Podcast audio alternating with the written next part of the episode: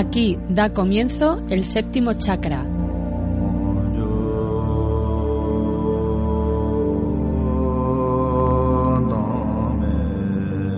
Un programa producido por eligeturrealidad.com. Dirigido y presentado por José Luis Díaz.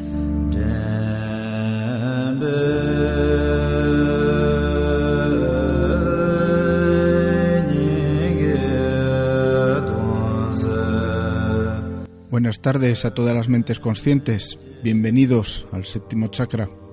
Como cada 15 días, en directo a través del 107.6 de la FM en Radio Gredo Sur y en radiogredosur.net, por supuesto, y los lunes en radiogeneral.com. Para contactar con nosotros tenéis dos vías, a través del mail info arroba eligeturrealidad.com y en las redes sociales en facebook.com barra el séptimo chakra radio.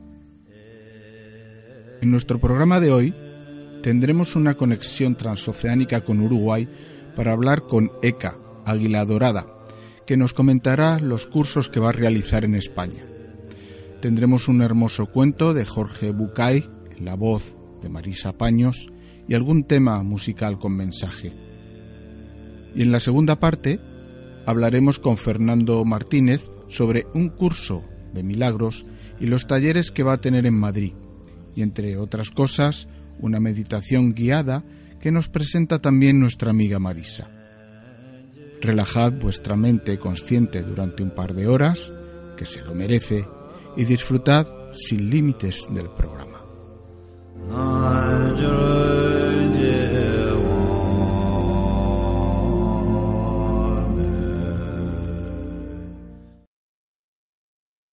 Lo prometido es deuda. Os dejo con Marisa Paños y el cuento de Jorge Bucay titulado Carpintería el 7.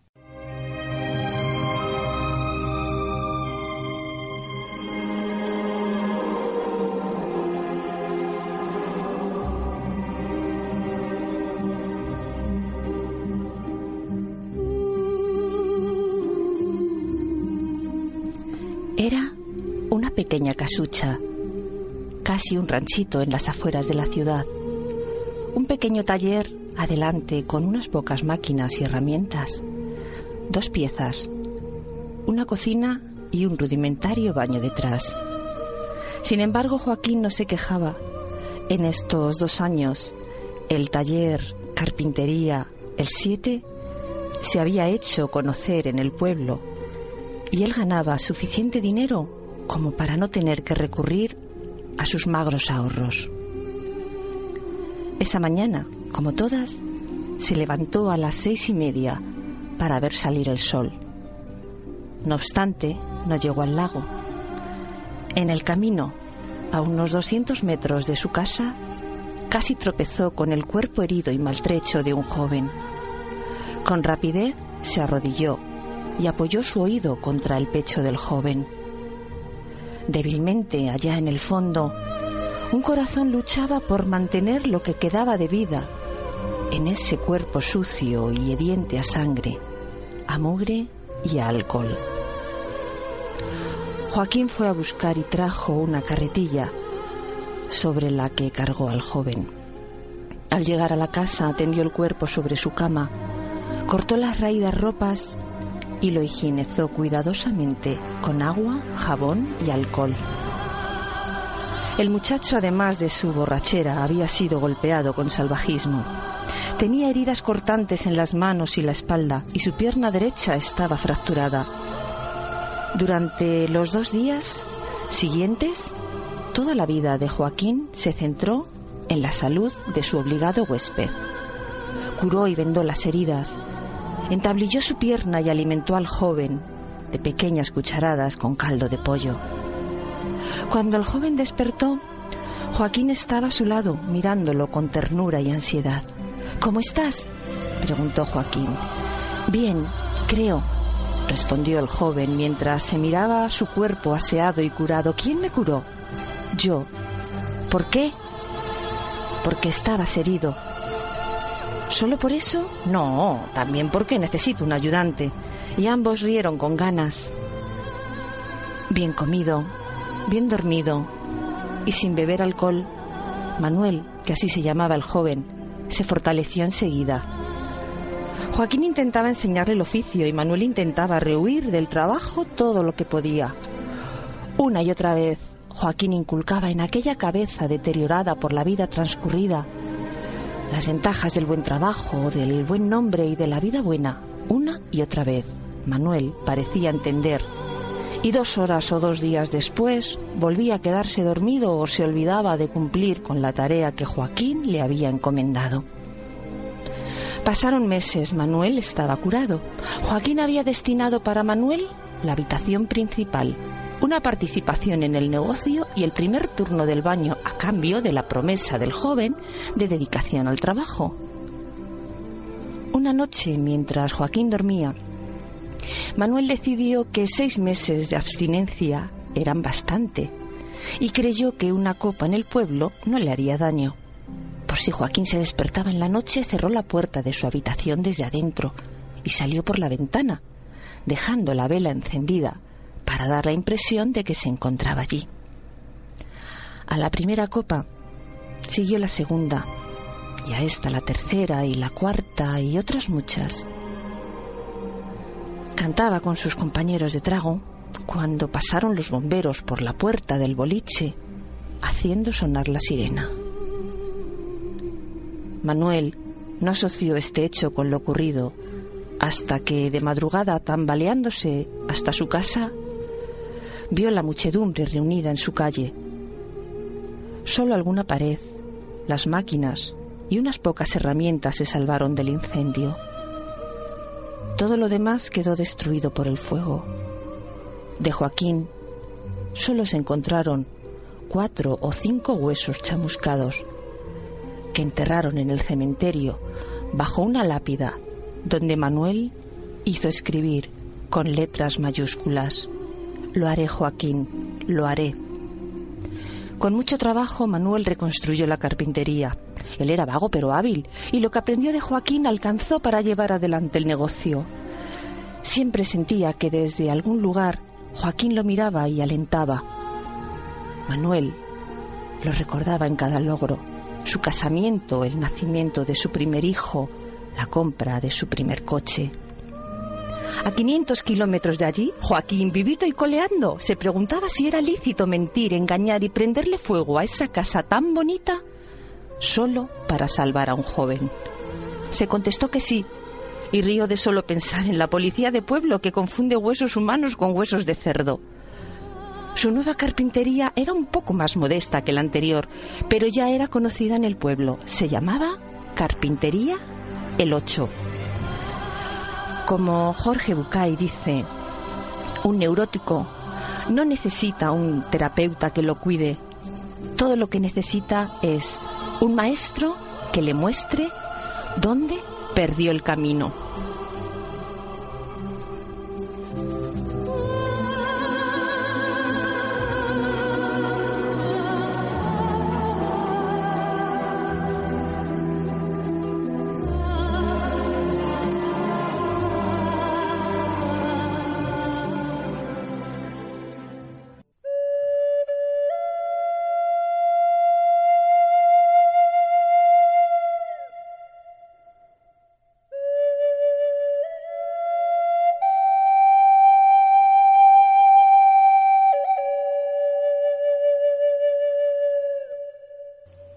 Hoy tenemos una conexión con Uruguay y desde este humilde programa del séptimo chakra tenemos el placer y la inmensa suerte de presentaros a Águila Dorada ECA.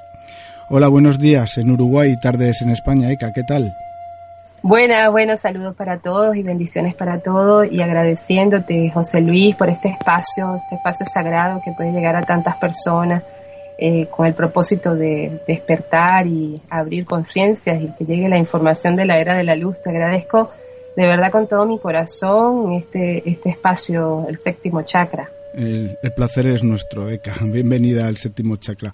Bueno, Eka se define como mujer medicina iniciada en el camino del corazón de la cultura inca Quero Con su nahual o ángel solar Águila Dorada se especializa en astrología, numerología, oráculos e interpretación del mundo mítico y simbólico para la evolución consciente. Y vamos a poder disfrutar de sus saberes en mayo y junio en España, que lo sepáis todos. Lo primero que quería preguntarte es que nos expliques qué se entiende por oráculo. Ah, muy interesante, sí.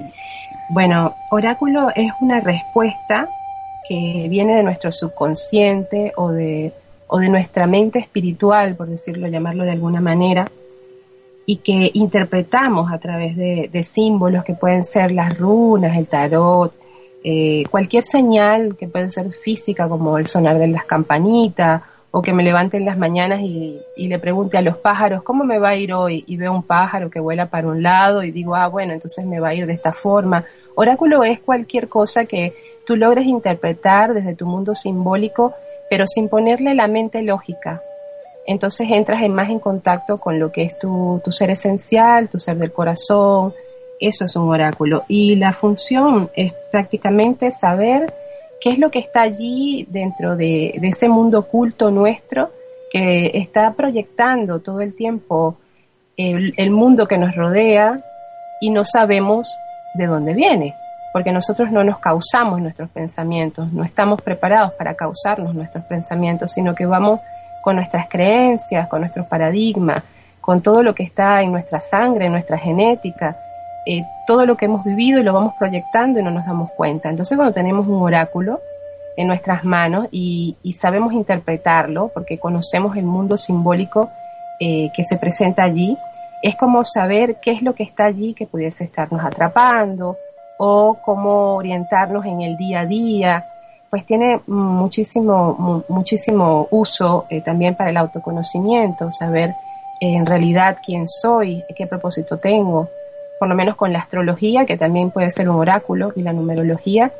es, mm, es la manera como yo tengo, por lo menos, de hacer diagnóstico de las personas acerca de ese mundo oculto, subconsciente, que se devela a través del simbolismo de los oráculos.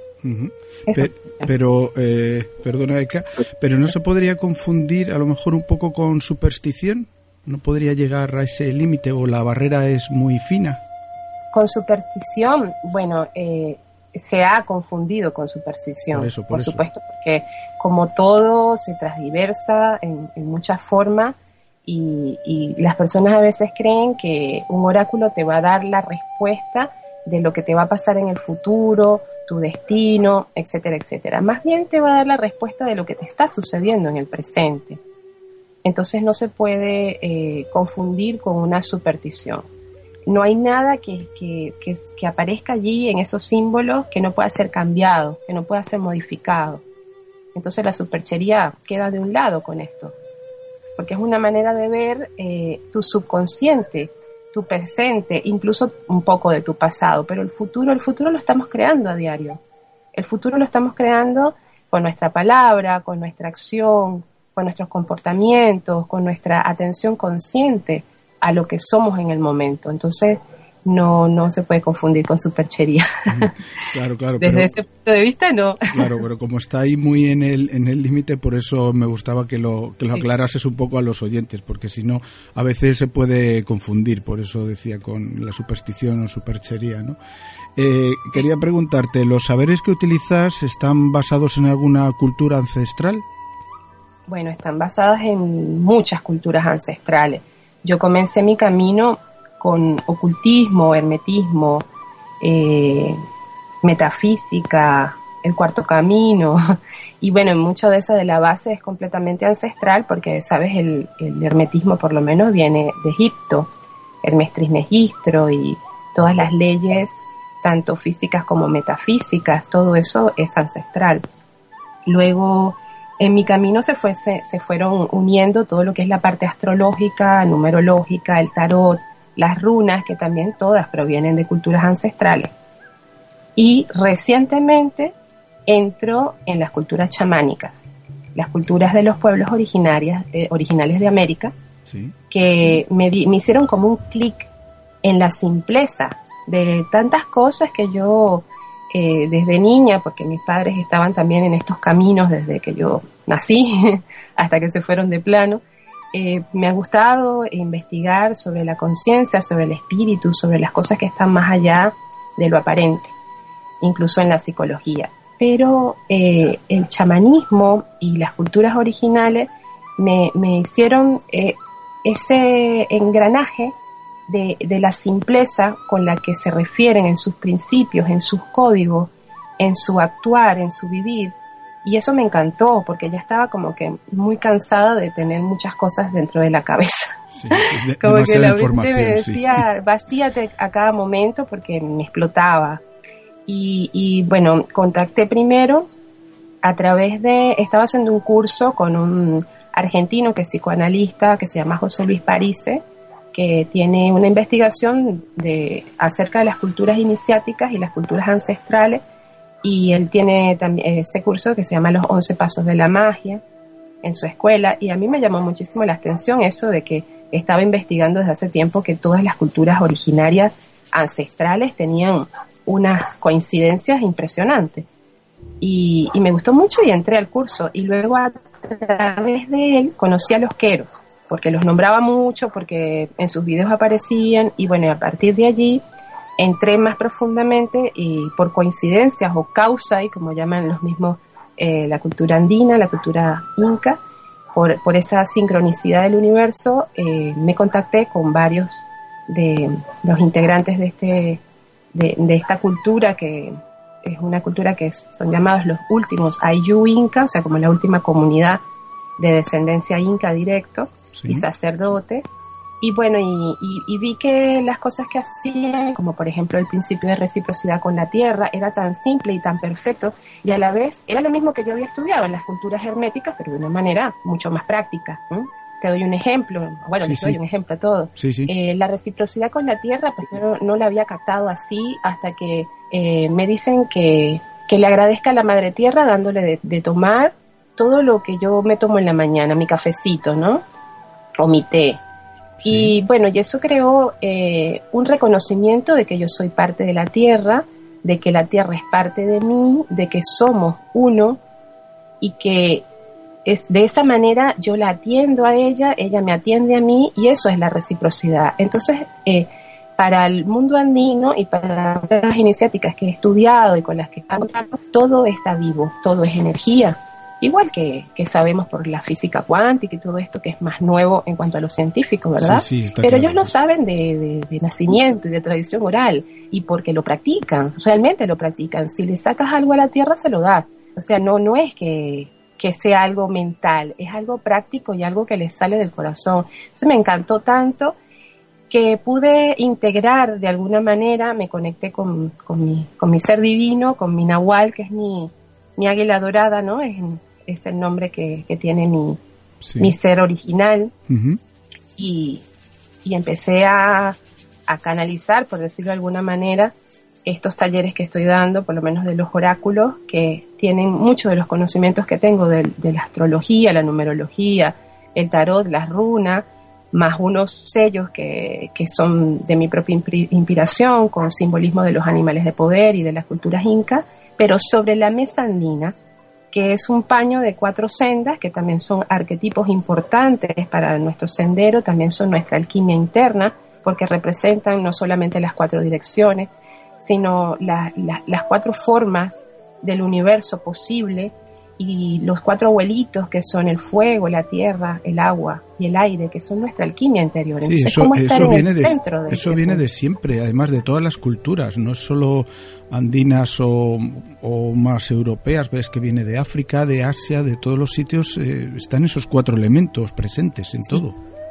Exacto, eso fue lo que me encantó. Yo dije, esto, esto es perfecto porque esto va por todos lados. Además no me gusta encasillarme en una cultura, o sea, no me gusta referirme a que pertenezco a una cultura o que aprendí. No, me parece que en esta era tenemos que dejarnos de etiquetarnos y de ponernos títulos que eso es parte de los cambios que tenemos que hacer a nivel de conciencia. Entonces sí, de la cultura, por ejemplo, de la que te estoy hablando, de los Inca, de los Quero, em, tomo la mesa andina, pero me parece un instrumento perfecto para yo plasmar sobre ella mis oráculos y interpretarlos de acuerdo a la pregunta, eh, la primera pregunta que se hace es cuál es la falla, en dónde estoy fallando que no estoy pudiendo realizar la realidad que quiero. Y eso es lo que vamos a interpretar allí para eh, practicar, para que esa falla que acabamos de develar eh, se libere o lo que tenemos que hacer. Sí, sí, me encanta. Yo juego mucho.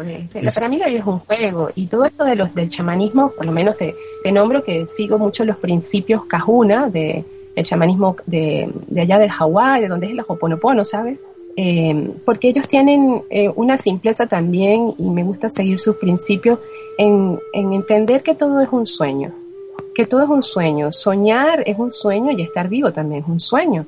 O sea que los límites los ponemos nosotros, los quitamos y estamos jugando y a la vez estamos aprendiendo, estamos evolucionando y nos estamos convirtiendo cada vez en, más luz porque estamos alumbrando toda la oscuridad eh, en la cual quisimos estar para experimentarnos dentro de la dualidad de esta dimensión, pero que conscientemente eh, también podemos eh, vernos desde arriba y ver que toda esa perfección de lo que estamos logrando es un sueño y, es nuestra propia creatividad la que se está colocando allí en juego. Es verdad. Entonces, eh, sí. Tienes, que sí, tienes, tienes toda la razón. Además, o sea, lo estás dejando muy clarito. Hay que, hay que ver todo esto como, como un juego también y porque no deja de ser la vida un juego eh, real, pero que estamos aquí en él y tenemos que evolucionar, ¿no? Y tenemos que ir poco a poco avanzando, pero si nos lo tomamos demasiado en serio es cuando nos empiezan esos estrés y esos males, ¿no?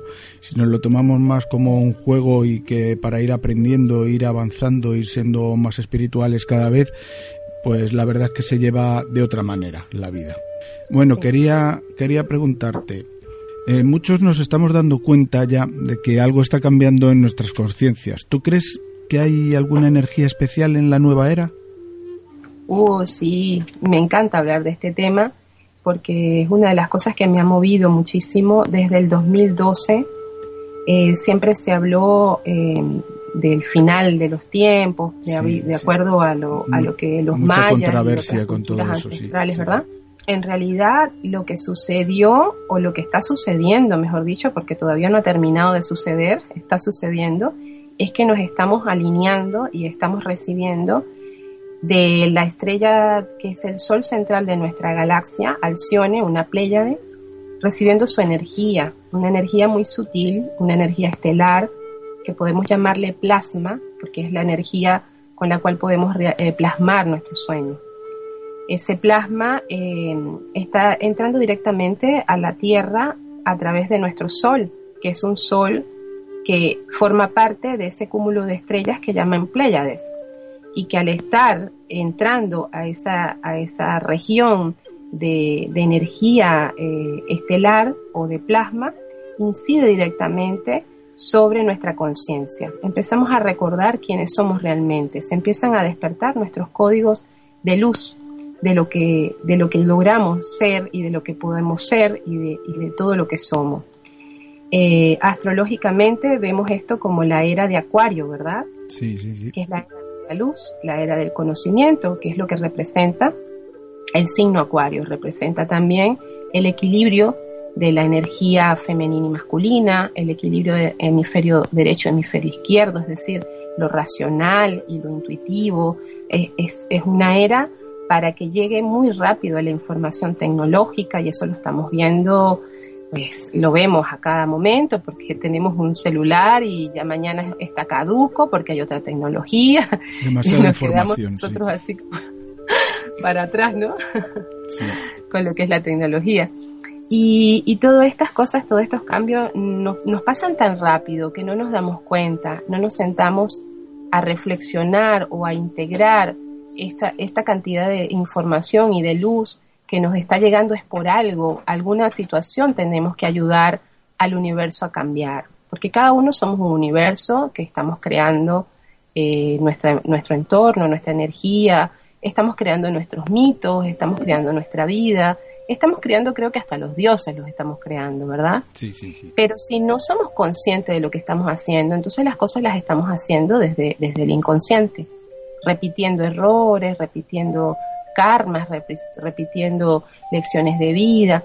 pero a través de esta energía eh, sutil, que, que, yo la llamo, eh, que es como la materia prima para la elaboración de nuestros sueños o la materialización de nuestros sueños, podemos estar más alertas, más atentos al presente, más eh, certeros en nuestras decisiones para que sean coherentes con una real evolución que tenga eh, interconexión entre lo que es el amor, el amor verdadero, el amor real y la inteligencia.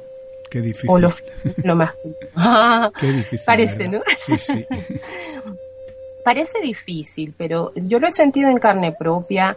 Eh, uno de mis dones que reconozco es el ensoñamiento. Soy una persona que desde niña, a través de los sueños, me puedo conectar con, con mi otro ser, mi, ser del futuro, o el doble que también le llaman, ¿no? O el nahual, que es el águila dorada.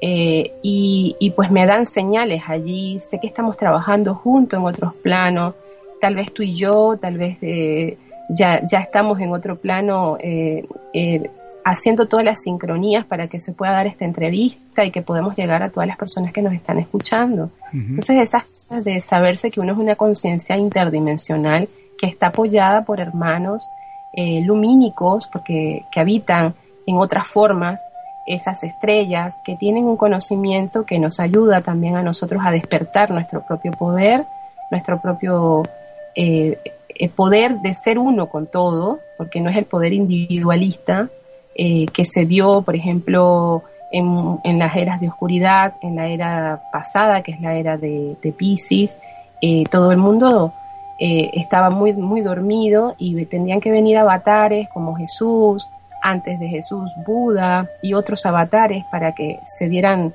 eh, cambios en la conciencia humana, pero las personas lo que hacían entonces era seguir como, como, como borregos, ¿no? Como al pastor, pero no se daban cuenta de que, de que ellos vinieron a enseñarnos que el poder estaba dentro de nosotros. no, no despertaban, ha sido como una una aproximación para que nos diésemos cuenta de que estábamos ahí, de que podíamos, ¿no? Pero todavía no avanzábamos para poder hacerlo por nosotros mismos. Exactamente. En esta era es la, la unión de todos nosotros con el autopoder que tenemos cada uno de nosotros, que es nuestro poder creativo, lo que venimos nosotros a desarrollar. Pero para poder crear también tiene que haber dos energías, la femenina y la masculina, por decirlo de alguna manera, ¿no? Y esas dos energías deben lograr fundirse dentro de cada uno de nuestros seres para que se pueda dar un acto creativo y un acto luminoso. Porque aquello que fue separado en dos energías o en dos polaridades, al ser unidos, pues causa una fusión que es como una, puff, una explosión, como el orgasmo, hablando ya de, eh, de, sexualidad, ¿no? De la parte sexual, que crea algo, ¿no? Sí, me viene entonces la duda. Eh, ¿Existen entonces diferencias entre la energía femenina y la masculina? Sí, diferencias hay. Ahora, eh, cada una está dentro de tanto del hombre como de la mujer. Cada una tiene unas particularidades, unas naturalezas que son bastante obvias en su biología, eh, la mujer está completamente diseñada distinta que el hombre, está diseñada para eh, tener un hijo en su vientre, ¿verdad? Con las mamas también, los senos, para dar leche. el hombre está diseñado totalmente diferente en su biología. En la parte emocional también sentimos distinto. Y, y en lo que queremos en la vida, nuestros propósitos también son distintos. Entonces, en esta era lo que hay es que respetar esas diferencias, no querer ser como los hombres las mujeres o las mujeres como los hombres, sino respetar las diferencias y más bien colaborar en esa complementariedad que se debe dar para fundirse primero dentro nuestro. Yo no puedo pretender que mi pareja, mi, compañero de vida, eh, sea algo que yo dentro de mí no lo he logrado. Porque este compañero, para mí, en un estado de inconsciencia, es alguien que atraigo porque creo que yo no tengo esas características y quiero, que sé yo, si soy mujer, quiero que el hombre me proteja, eh, me, me, me, me, traiga la, providencia, este, tome decisiones, que sea fuerte, ¿no? lo que son las características de la energía masculina. Pero esas energías también están dentro de mí. Pero yo no me doy cuenta, entonces creo que necesito a alguien. Creo que necesito a alguien y, y pero no, no estoy consciente de que eso está también dentro de mí. Y viceversa, el hombre cree que no puede ser sutil, que no puede ser eh, tierno, y esas cosas las busca en la mujer, ¿verdad? Pero si dentro de mí yo no tengo el valor de sentirme realmente mujer y de saber también que soy, también puedo tomar decisiones que son típicas del hombre o de la energía masculina y viceversa, la pareja no funciona. Cierto. Y entonces hay tantos divorcios y hay tanta eh, inconsistencia en el amor y también eso tiene que ser un cambio para esta era la manera como concebimos a la pareja, la, la manera como estamos en pareja, la manera como concebimos la sexualidad, que es otro tema que no vamos a tocar acá porque es muy largo, capaz que para la próxima hablamos del tema de la sexualidad. Lo que debemos hacer es complementarnos, ¿no? En vez de tanta lucha entre sexos, más bien debe de haber una complementación. Eso es un poco lo que te refieres, ¿no? Sí, tiene que haber una complementación porque hay un desequilibrio evidente y obvio de, de, la energía masculina y la energía femenina que se siente en la Tierra. Se siente que ya durante muchos años ha habido machismo, eh, el patriarcado desde todo, desde lo, incluso los dioses son hombres y sabiendo, por ejemplo, que la diosa eh, que regía antes en la Tierra estaba asociada a, que todos provenimos de una fuente y de donde en la naturaleza de la mujer es la que tiene el vientre, el útero, donde, donde, de donde proviene todo, ¿no? Pues entonces lo cambiaron por Dios, cuando el Dios o la energía masculina lo que hace es, es, la intención, es como, eh, como que si la, mujer es el arco y el hombre es la flecha, el hombre o la energía masculina o el Dios es el que dirige la, la la intención. Y la mujer es la parte receptiva, la que contiene toda la vida, la fuente de toda vida. Pero eso se transversó totalmente. y entonces al hacerse de esa manera también la desvalorización de lo femenino en cuanto a muchas cosas, por ejemplo, la sangre menstrual eh, fue esta, es, vista como algo o una enfermedad o algo que no está bien y cuando eso es el mayor poder que nosotros tenemos porque ahí está toda eh, nuestros códigos genéticos en nuestra sangre y las culturas ancestrales lo conocen, lo saben y lo usan. No, no, están más, más ligados a la diosa, ¿no? Más ligados a lo que es la energía, se quedaron con la energía de la diosa, que es la, la madre tierra y también la energía eh, de la madre divina, la madre cósmica. Pues Entonces es saber que cada quien tiene su, que, todo, tanto lo femenino y lo masculino, es perfecto para la, para la creación humana, pero que cada quien tiene que asumir los roles que tiene que asumir, respetar al otro y colaborar con el otro. Eso para mí es, esencial. Lo aprendí con la cultura inca, que ellos tienen esa forma eh, que llaman yanantin, que es el respeto eh, de la jerarquía de lo, de, lo, de lo femenino y de lo masculino, donde el otro colabora con con esas naturalezas de cada quien, respetando completamente y funciona muy bien. Y también el Masintin, que es la reunión, por ejemplo, de puras mujeres o de puros hombres para hacer trabajos que son de puros hombres o de puras mujeres, y está todo en perfección. Para ellos no, eh, la vida es la paridad, todo está en pareja. Ellos conciben las cosas como, como una paridad, o sea, una pareja es un complemento para poder llevar a cabo actos creativos. Ya que hablas de la madre tierra, voy a aprovechar para preguntarte, ¿cómo ves en estos momentos de incertidumbre y de tanto cambio a la madre tierra? Ah, yo la veo hermosa. Sí, qué bueno, qué bueno. Yo la veo hermosa porque yo me conecto con la parte hermosa y generosa de la madre tierra, que también es mi parte hermosa y generosa por la cual me valoro y valoro mi esencia femenina tanto como mi masculina pero la tierra es parte nuestra y al ser parte nuestra va a cambiar en la medida de que nosotros cambiemos. Va, la vamos a ver como la veamos, es como, es como ella va a irse viendo.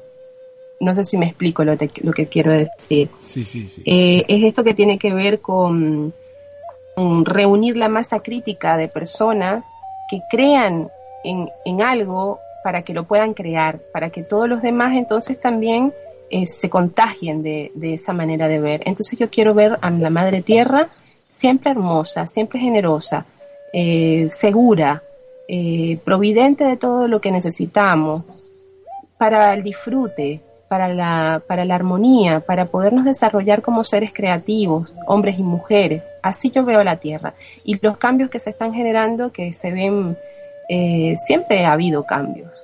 Todo es cíclico. Nosotros entramos en, ciclos, como somos las mujeres también, muy cíclicas. Tal vez por eso de repente podemos eh, conectar mejor con la Tierra, ¿no? Por los ciclos femeninos. Y bueno, y, vivimos esos ciclos y los comprendemos como parte de los procesos que tenemos que vivir junto con la Tierra para evolucionar, para ascender, para todo lo que, lo que el ser humano eh, desea experimentar como, como espíritu, viviendo una experiencia humana en este planeta hermoso llamado planeta Tierra o Pachamama. Como hemos dicho antes, eh, vas a estar por Madrid y vas a realizar unos encuentros. El primero es un taller que se titula Oráculos, mitos y magia sobre la mesa andina. ¿Qué vas a tratar en este taller y a quién va dirigido también, sobre todo? Muy bien. Sí, este, está bueno esa pregunta porque muchas personas creerán tal vez que este curso es solo para quienes manejan ya oráculos. Claro. Y no es así. Pueden ir cualquiera eh, cualquier persona, manejo o no manejo oráculos, porque es una forma distinta de la utilización de la consulta, ya sea con el tarot, con las runas o con los oráculos que yo llevo, que son unas artesanías en barro, eh, que son los sellos andinos más los animales de poder, y la representación de los cuatro elementos que son los cuatro abuelitos, el fuego, la tierra, el agua y el aire. Entonces la interpretación de ellos lo vamos a hacer sobre la mesa andina, que es un paño de cuatro senderos. El que no tiene mesa andina, no importa, puede elaborar, pintar, de acuerdo a su creatividad, lo que considere eh, para esos cuatro senderos, las diferencias de esos cuatro senderos. Y bueno, lo que vamos a tocar en ese, en ese curso, al principio, es todo el conocimiento de esos cuatro arquetipos que están asociados a los cuatro senderos según todas las culturas que al menos yo conozco. Cultura tolteca, la cultura andina, este, incluso eh, cosas que tienen que ver con el psicoanálisis, como el diagrama de Pierce, la ventana de Johari, todo dentro de esos cuatro senderos y luego que revisemos bien la base de nuestra consulta, porque ahí es donde vamos a hacer la base de nuestra consulta, vamos a ver un poco los símbolos, sobre todo los símbolos más simples, los que están relacionados con, los cuatro elementos, abuelitos, con, los animales de poder y con estos sellos. Y luego vamos entonces a, hacer las consultas, cómo serían las formas más simples y qué tipo de consultas haríamos. También eh, cómo consagrar, este, los, los oráculos o, las piezas que vamos a utilizar, cómo conectar y desconectar esos oráculos eh, de la energía de otros o de la energía del pensamiento del, que tenemos en el momento. Eh, incluso te pueden servir para sanación de alguna dolencia física, algún malestar o, emocional o espiritual. Eh, bueno, tenemos todos los usos que podemos hacer de los oráculos todos, absolutamente todos. Como te dije anteriormente también, en principio de velar la falla, cuál es la cárcel en la cual tu ego o tu psiquismo se encuentra atrapado, por lo cual estás repitiendo inconscientemente lecciones de vida que ya has debido superar. Claro.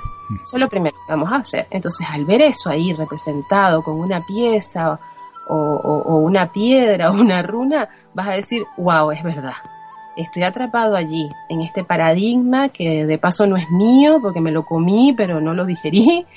Y bueno, ahora vamos a ver cómo lo vamos a cambiar. Y en esa, en ese, en esa forma que les voy a enseñar de cómo cambiarlo, pueden ir eh, algún tipo de recomendaciones que le podemos decir acto psicomágico, que lo popularizó Jodorowsky, ¿no? Ese nombre, psicomagia. Sí. Que lo que tiene que ver es con representar el mundo eh, que está en el universo intangible de los pensamientos y las ideas, y que son símbolos, ¿no? Porque pensamos con palabras, con formas, con colores, qué sé yo, llevarlo a lo tangible a través de un acto que puede ser una representación teatral, que puede ser este hacer una ofrenda a la tierra, una ofrenda al agua, una ofrenda al fuego, podemos hacerlo con piedritas, con lo que lo que esté relacionado con el simbolismo que te va a dar el mismo oráculo. No sé si me explico. Sí, sí, sí. Eh, sí, bueno, y bueno, eso, enseñarles un poquito a cómo conectarnos con nuestras propias eh, intuiciones para, para hacer esos actos sin que sea lo que dijo Eka o lo que dijo Jodorowsky o lo que dijo el otro, sino que nazcan de nosotros mismos, de nuestra propia creatividad, porque eh, por lo menos en mis talleres yo pretendo que cada quien sea a sí mismo y que no sigan a nadie y que rompan con todo, incluso con lo que yo les dejo. que, usen lo que les conviene allí y lo que venga de sí mismo mejor, mejor, porque esa es nuestra libertad, eso es lo que, lo que pide la era, es ser libre, ser nosotros y co-crear, co-crear desde allí. Entonces eso es básicamente lo que eh, son los lineamientos de mis cursos y mis talleres y mis encuentros.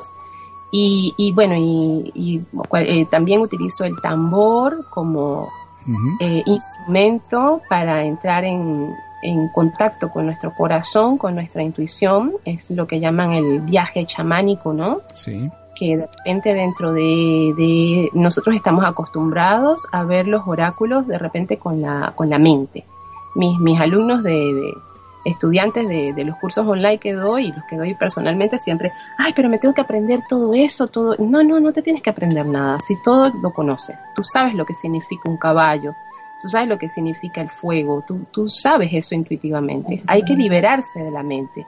La mente es muy confusa, es muy dual. El corazón no, el corazón intuye de una manera tan sutil y tan perfecta, te da tanta certeza y eso es lo que hay que aprender a través de los oráculos, a tener certeza absoluta en lo que estás sintiendo que eso significa, ¿no? Entonces, eso creo que a través del tambor primero eh, vamos a liberarnos un poco de la mente, entrar a nuestro corazón a través del, viaje chamánico con tambor y luego vamos a hacer todo lo que es la parte eh, más práctica del oráculo. Pues un taller muy interesante. También, que es la, una parte muy importante de que vamos a aprender también es la invocación. Una vez que sabemos que, cuál es nuestra falla, en dónde estamos atrapados y cómo podríamos solucionarlas, también tenemos que agregar eh, una nueva creación a nuestra vida, porque si no nos viene otra vez lo mismo. Tenemos que rellenar el hueco que quedó vacío.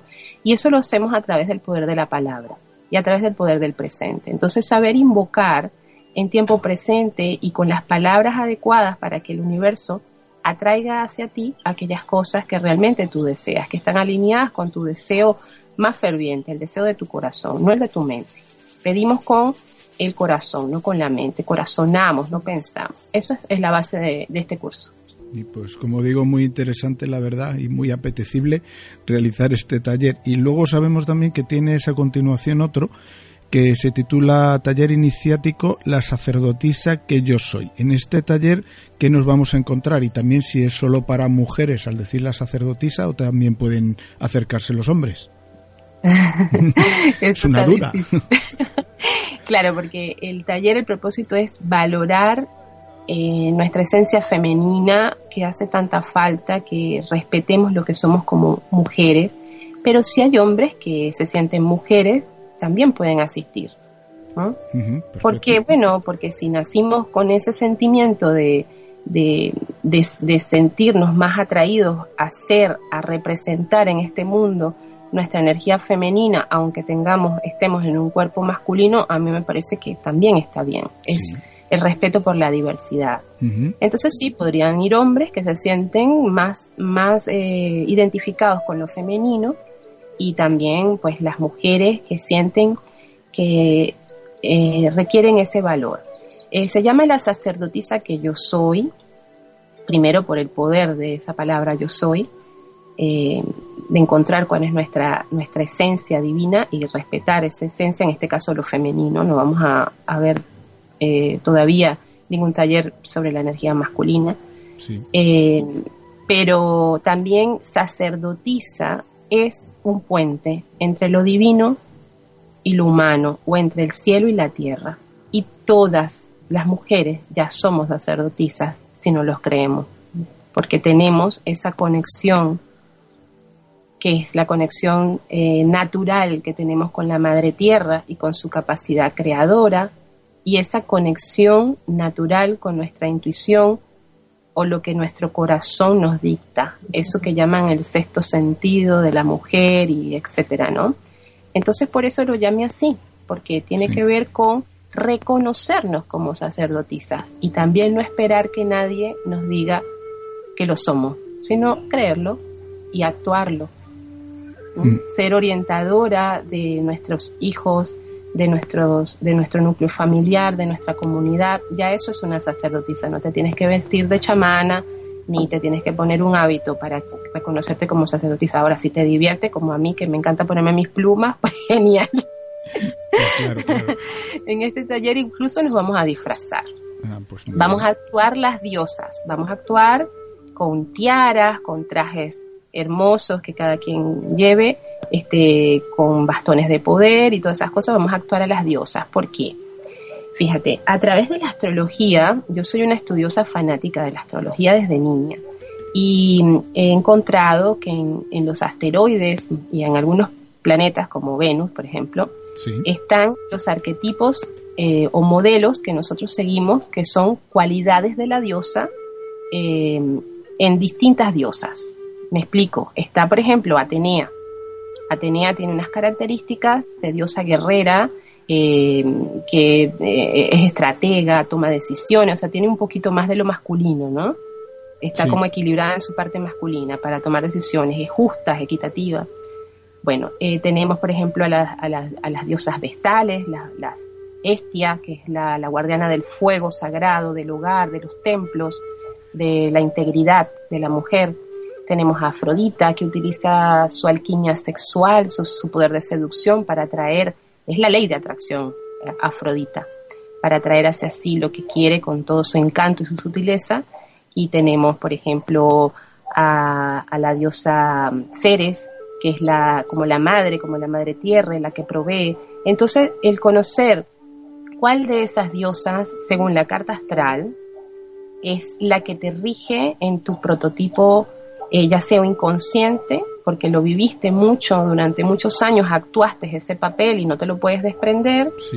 Y a lo mejor te ayuda, pero a lo mejor hay cosas, cualidades de esas diosas negativas que ya no te están ayudando.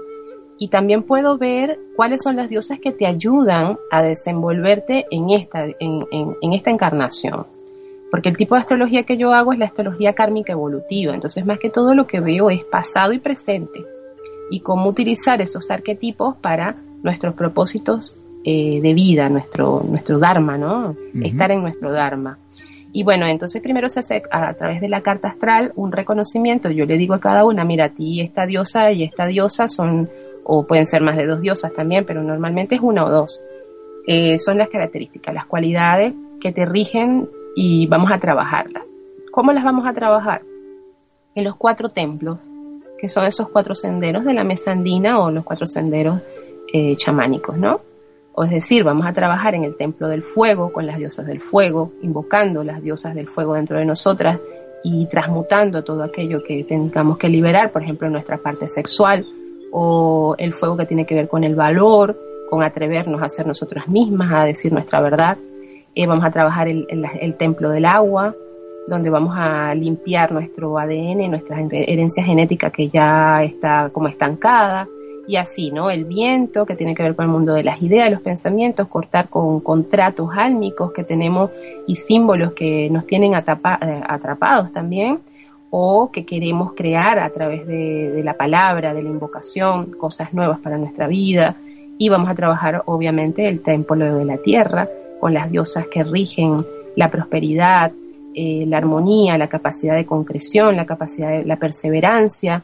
Y bueno, va a estar muy hermoso. Además vamos a terminar el baile eh, con baile y con cantos y también vamos a hacer eh, a través de el tambor chamánico, los trances para encontrarnos con nuestros aliados de poder, ya sea nuestro nahual o nuestros aliados abuelitos, estos, el fuego, la tierra, para poder encontrar ese valor que hace falta que la mujer eh, se empodere y asuma su papel femenino en esta tierra para que logremos ese equilibrio. Ese es mi propósito con este curso. Pues, pues también otro taller súper interesante para todo el mundo que quiera acercarse a disfrutar de ECA en España. Y bueno, sabemos que luego también en junio tienes un retiro. Pero queremos emplazarte, si te parece, para otro día, para que profundices más en él, ¿sabes? Y nos puedas explicar ahí el retiro ese que vas a tener en junio, todo lo que van a poder disfrutar la gente y además ya en junio en plena naturaleza. Bueno, tiene, tiene también su, su parte importante y de conexión con la tierra, ¿verdad? Sí, sí, vamos a hacer un, un, retiro de verdad vivencial y medicinal, porque bueno, eso es otra cosa, los talleres también son medicinales, eh, porque encontramos que nosotros somos medicina para la tierra y para el universo entero. Pero los retiros son aún más vivenciales porque eh, trabajamos en, comunión y trabajamos con toda la naturaleza y con todos los seres existentes e inexistentes de la naturaleza, lo que podemos ver y lo que no podemos ver. y bueno, va a estar muy hermoso, yo estoy muy encantada porque nunca he ido a España. Pues nada. Es una invitación que le agradezco al universo y, y a todas las personas que están haciendo esto posible. Te agradezco infinitamente, José Luis, a tu espacio, el séptimo chakra. Y mm. bueno, me pues encantó la entrevista y, volver a encontrarnos pues me causa mucha alegría. Siempre vas a ser bienvenida aquí en tu espacio, en tu programa. Y bueno, pues solo nos queda recordar un poco a la audiencia que Águila Dorada ECA estará con nosotros en España, como ha dicho, en mayo y junio. Y bueno, daremos más datos sobre estos talleres que va a realizar en la sección de actividades. Ahí ya diremos fechas, lugares, horarios para todos los que os habéis quedado con ganas de apuntaros a estos talleres. No los perdáis, de verdad. Pero de todas maneras, para más información sobre estos talleres podéis dirigiros a la web de www.cursosyeventosmadrid.es o también poneros en contacto con Ana González en ana arroba cursosyeventosmadrid.es o en el teléfono 617 73 63 66. Ya digo que lo repetiremos luego en las actividades. Pues nada, Eka, muchísimas gracias de verdad por haber compartido con nosotros esta experiencia y este espacio en el séptimo chakra y habernos contado todo esto que la verdad nos, nos ha dejado con muchas ganas de asistir a estos talleres. Bueno, qué bueno, gracias. Gracias a ti, José Luis, desde mi corazón. Muchísima luz y muchísimo éxito. Un saludo y hasta siempre, Eka.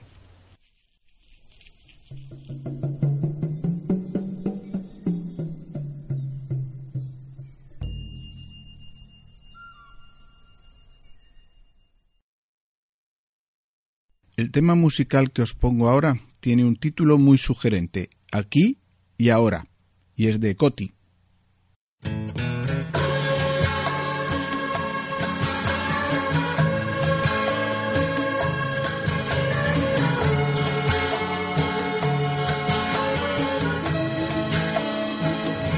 Escúchame con atención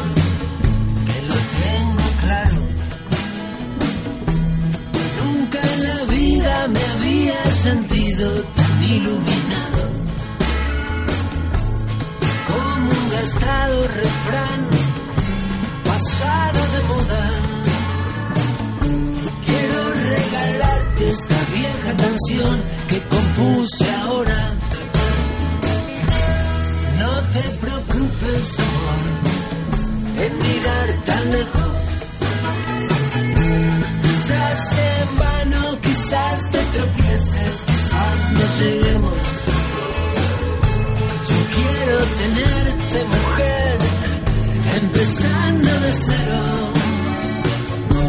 Como una botella, como una guitarra, como el sol al cielo. Perdimos el tiempo en el pasado, los días que vienen no han comenzado, pero entre medio de la gente. Perdimos el tiempo en el pasado. Los días que vienen no han comenzado. Aprovechemos que el futuro nos devora. Está tan claro que el lugar es aquí y el momento ahora.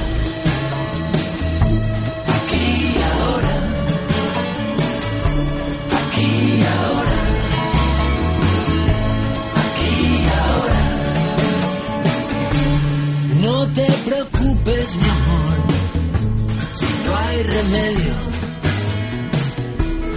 Si lo tuviera, quédate tranquila, ya lo encontraremos. Como una vieja canción pasada de moda. Quiero regalarte este verso de hoy, del aquí y ahora. Perdimos el tiempo en el pasado, no han comenzado, pero nos queda el presente frente a frente para querernos entre medio de la gente. Perdimos el tiempo en el pasado, los días que vienen no han comenzado, aprovechemos que el futuro nos demora, está tan claro que el lugar es aquí y el momento ahora.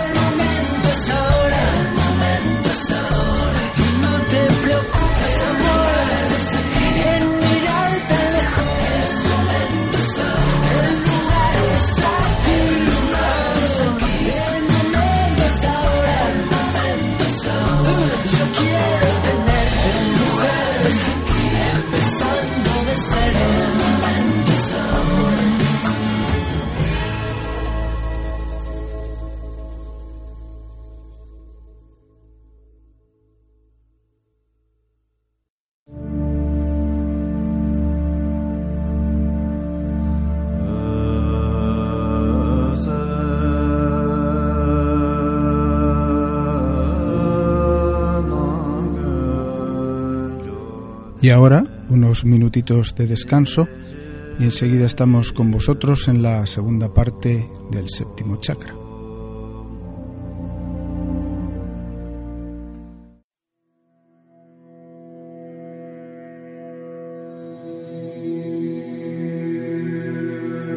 Estás escuchando el séptimo chakra.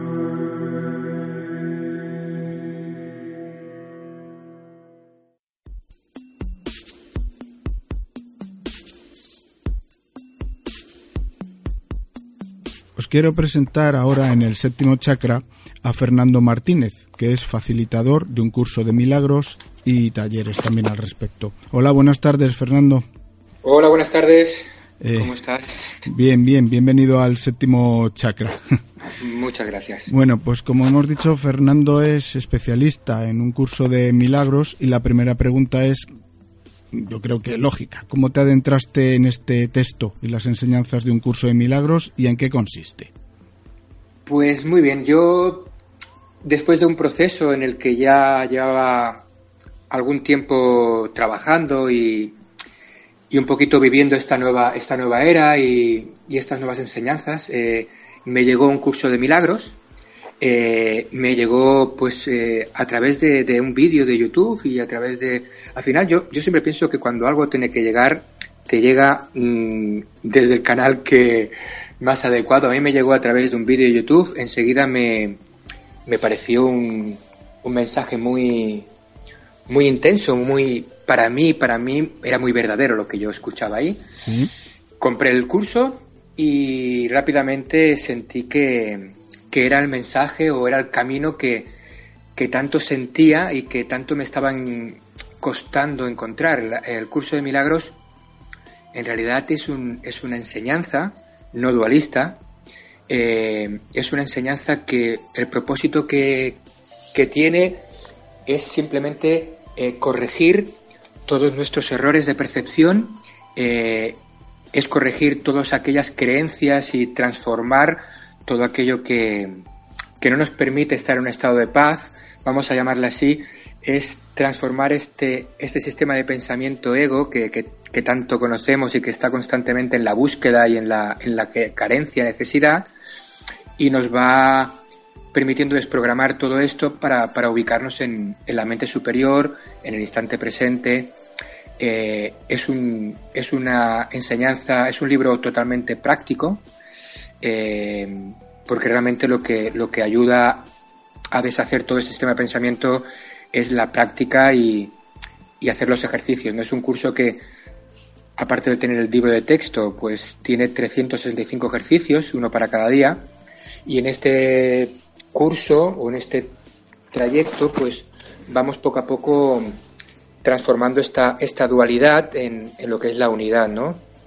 Es un curso, como digo, totalmente práctico, eh, a nivel experiencial y, y la verdad que es muy intenso, es muy poderoso, pero también es verdad que, que para que sea realmente efectivo el poder es el, es el que le damos nosotros, ¿no? Pues es, un, es, un, es un curso muy interesante, con una enseñanza bastante intensa.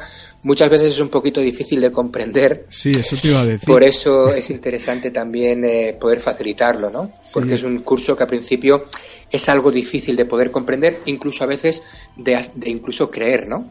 Sí, sí, eso es lo que, lo que te quería comentar, porque eh, tengo el libro además en, en mis manos. Eh, tengo que reconocer que he leído un poco, no he llegado todavía a la cuarta parte, porque como dices es un libro difícil de comprender. Y además, bueno, para los oyentes y tal que nos están escuchando, y no sepan de qué trata y por eso estamos hablando contigo. Eh, le voy a leer simplemente lo que pone en el prefacio, ¿vale? Cómo se originó, un poquito solo, para que la gente se cuadre y se centre un poquito. Y pone, un curso de milagros dio comienzo con la súbita decisión de dos personas de colaborar en el logro de un objetivo común. Esas dos personas fueron Ellen Schumann y William Tedford, catedráticos de Psicología Médica de la Facultad de Medicina y Cirugía de la Universidad de Columbia en la ciudad de Nueva York. No es realmente importante quiénes fueron esas personas, excepto que lo ocurrido muestra que con Dios todo es posible.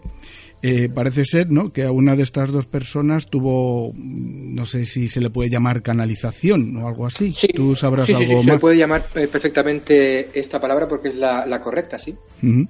Y a partir de ahí surgió este, mmm, llamémosle tocho del libro, porque es así, sí, sí. con un montón sí. de enseñanzas profundas, pero que según las vas leyendo, como tú dices, te van conectando y vas viendo mm. que eso es, no sé, te llega, es, es real, es cierto, ¿no? Sí, el curso te dice... Eh, a principio es muy probable que no me vayas a, a, a creer ni a entender, pero a medida que apliques eh, el curso tal y como se te pide, te irás dando cuenta que es verdad. Es un curso práctico. Uh -huh. eh, lo que ocurre que es difícil de comprender porque en realidad todavía en este proceso nosotros nos cuesta comprender una realidad que no esté basada en la dualidad. Sí. Entonces, por eso es difícil de comprender, pero también podría ser difícil de comprender la Advaita Vedanta, que es una enseñanza no dualista, y no es mmm, tanto por el, por lo intenso, por lo poco, poco, comprensible que es el curso, sino por la resistencia propia de nuestro sistema de pensamiento frente a estas enseñanzas que nos están mostrando eh, una realidad totalmente distinta a la que nosotros hemos percibido, ¿no? Por eso quizás a principio es un poquito, pero es, al final ocurre como todo, es un poquito de hay que confiar, hay que llevarse un poquito por... Tú has dicho algo muy interesante que tal y como vas leyendo vas sintiendo que ahí el mensaje es como que lo reconoces. Sí, eso es, eso es lo aunque, que me ha parecido siempre, sí, sí. Sí, aunque pueda parecer un poquito extraño, eh, pueda parecer un poquito difícil de comprender, incluso hay, hay algunas cosas que, que ni, ni, nos las, ni nos las creemos, ¿no? A veces, de, vamos leyendo, pero tal y como se va aplicando, tal y como vamos soltando también esa resistencia y tal y como vamos permitiendo que la enseñanza vaya, vaya impregnándose dentro de, de nuestro ser, eh, el curso te va mostrando un camino que, que te lleva a la plenitud, porque yo siempre digo que cuando uno encuentra el canal que le lleva a su propia verdad, porque al final cada uno tiene su propia verdad y eh, uno lo reconoce muy rápido y ahí es donde, donde el curso comienza a hacer su, su trabajo, ¿no? Es, es, realmente una enseñanza muy profunda, es una enseñanza, como bien has dicho, que Helen Schumann y, y, su colega de, de cátedra, eh, pues eh, en algún momento ella, eh, Helen Schumann, pidió que tenía que haber otra manera de poder gestionar porque estaba en un conflicto bastante intenso y, y esa petición pues eh, se convirtió en una canalización, en un mensaje y, y el, no es un libro que está escrito por Helen Schumann a nivel personal, sino está totalmente canalizado por ella, pero cuando lo vamos leyendo nos damos cuenta que estos mensajes son del cielo, no son de, no puede estar escrito por alguien de aquí, ¿no? Sí, porque además aparecen en, tipo frases o, párrafos muy cortitos, o sea, es mm. no como si te estuviera contando una historia, sino casi, digamos, como si fuera una especie de, Biblia, ¿no? Como si fuera sí, sí es, un, es, un, curso que va a intentar mostrarte dónde están todos los errores, eh, por qué estamos percibiendo incorrectamente, qué hemos eh, qué hemos hecho para crear esos errores, cómo hay que desprogramarlos. Em, es un libro que no tiene absolutamente nada que ver con ninguna religión, con ninguna. Es verdad que utiliza eh, ciertos símbolos y ciertos conceptos y términos que pueden parecer religiosos, eh, pero que, como siempre digo yo en los talleres, no es que el curso se haya apoderado de palabras eh, de religión, sino que más bien las religiones se han apoderado de palabras sagradas que pertenecen al reino de los cielos, vamos a llamarle así, ¿no? Hablamos de, de Dios, hablamos de Cristo, del Espíritu Santo, mm. pero muchas veces, eh, o, el mismo nombre de un curso de milagros nos hace pensar que estamos eh, con una nueva Biblia, pero un curso de milagros deja muy claro que el mundo necesita otra religión, tal y como el cielo necesita otra capa de ozono. Significa que ya está, no hay más religiones que, que nos vayan a sacar de, de esta dualidad pero sí que puede parecer que, esté relacionado con, la religión, aunque es verdad que no tiene absolutamente nada que ver con, ninguna religión. Es una enseñanza no dualista que lo que hace es que te muestra que el poder divino está en ti. No está ahí fuera, ni lo tiene nadie, ni...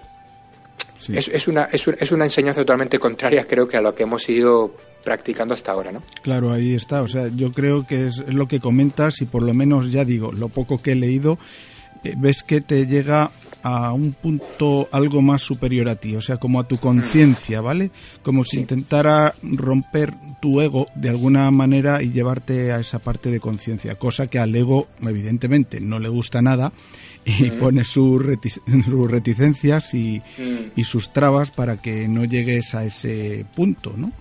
Pero la verdad es que es mm, llega, o sea, lo que he leído hasta ahora llega. Y si supongo que como tú lo haces, pues enseñándolo o por lo menos acercándolo de una manera más más cercana en vez de tanto lectura como digo en plan versículos y tal que muchas veces como bien has comentado te puedes perder pues seguro que será un poquito más fácil de llegar a él o de comprender. ¿no es así?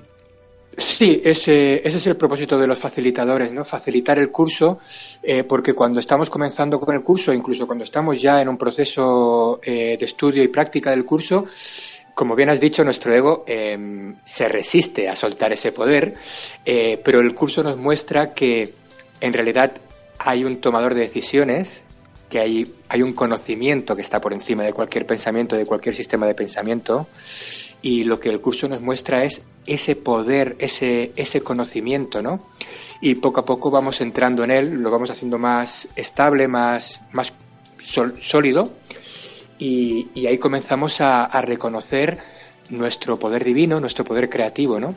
Y sobre todo el, mayor poder que tenemos, que es el poder de elegir de nuevo a cada instante.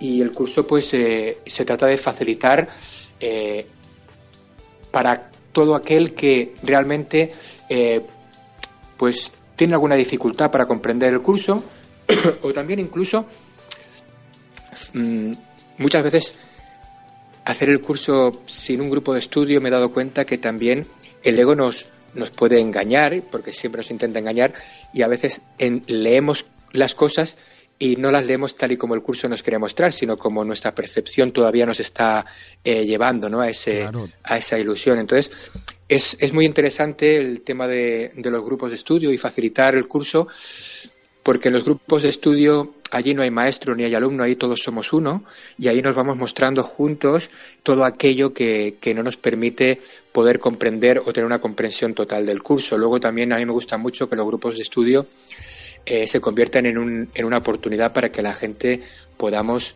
compartir nuestras resistencias, eh, lo que nos lo que nos cuesta aplicar, qué es lo que nos cuesta aplicar, qué es lo que no comprendemos. Y sobre todo también eh, hay una parte que es muy importante, que el curso no solamente te, va a, hablar de, de, todo lo que estamos hablando, de dónde está el error, dónde está la mente superior, dónde está el espacio donde poder reconocernos, sino que te invita y te enseña a trabajar y practicar eh, pues la única manera de poder deshacer que es la entrega, eh, trabajar también el perdón desde un perdón que no tiene nada que ver con perdonar pecados, sino perdonar la simple resistencia. Yo siempre digo que el perdón verdadero es eh, perdonar aquello que nunca te pudieron haber hecho y perdonar tus propias ilusiones significa que vamos a aprender a perdonar todo aquello que hasta ahora no hemos permitido eh, hacerlo en paz. Significa que cuando interviene el ego, el ego nos, nos hace sentir culpables y frustrados por todo lo que hacemos y el curso nos enseña a liberarnos de esa, de esa tendencia a porque es un proceso de, transformación lo que vamos a hacer, es un, proceso de deshacimiento. Y ese proceso tiene que ser con mucho amor y con mucha comprensión hacia uno mismo para permitirse cometer los errores que uno necesita cometer, para permitirse em, pues hacer el proceso de la manera que cada uno necesita hacerlo.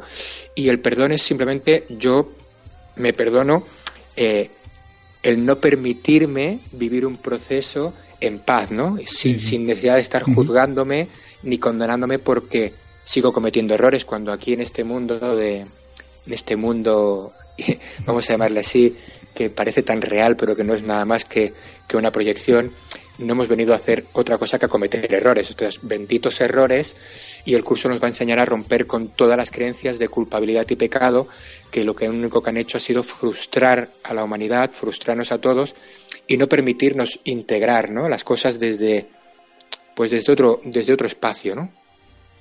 Además has dicho una cosa muy interesante, que es lo de la creación de los grupos, porque claro, si uno se adentra, creo, ¿eh? creo yo, solo con el libro y, a intentar entenderlo, puedes llegar a, a estar completamente supeditado a tus paradigmas y todas esas mochilas que llevamos todos, porque son años y años de estar aquí en esta vida, más todo lo de nuestros ancestros y todo lo que nos han enseñado.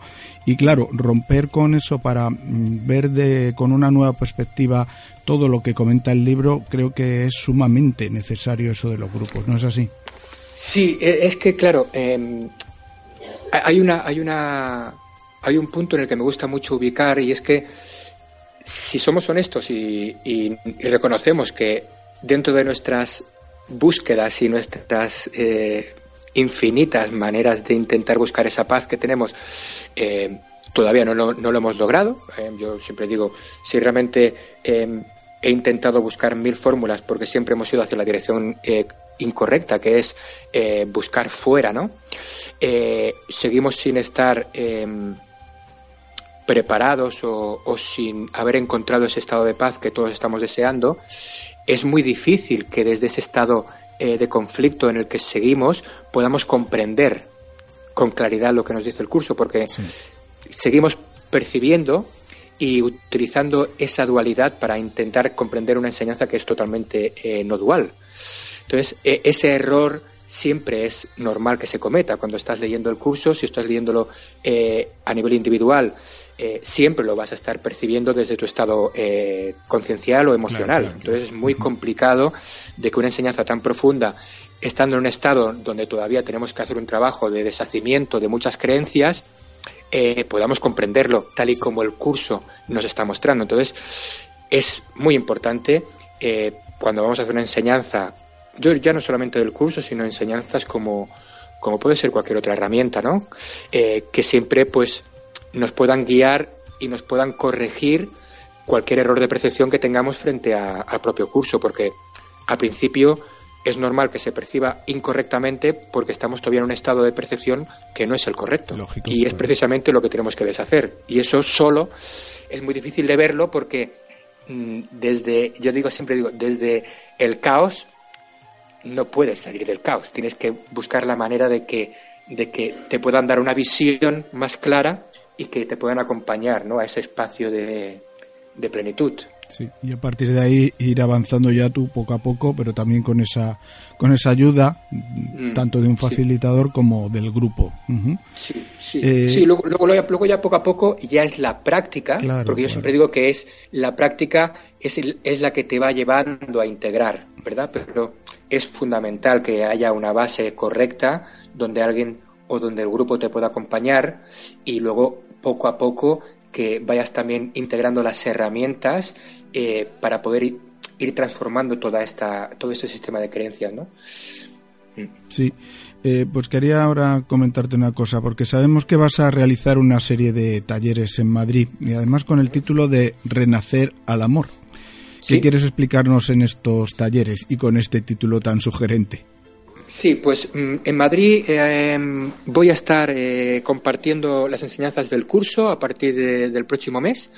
Eh, voy a compartir el curso de milagros como eh, enseñanza pura del, curso y luego también quiero compartir unos talleres que es, como bien dices, Renacer el Amor. Son talleres basados en un curso de milagros donde eh, lo he planificado en cuatro módulos porque realmente he hecho un pasaje un poquito por lo que ha sido toda mi experiencia y todo lo que ha sido pues mi pues, todo el proceso mío. Sí, y eh, he empezado con el primer módulo desde lo más simple y las preguntas que todos nos hacemos que es quién somos qué estamos haciendo aquí qué es este mundo eh, qué es este sistema de pensamiento ego cómo funciona Eh, también hemo- eh, voy a hablar de cómo soltar la- la- las creencias, qué herramientas poder aplicar, cómo se hace un proceso de deshacimiento, de liberación de, de culpabilidades, de, de todo lo viejo.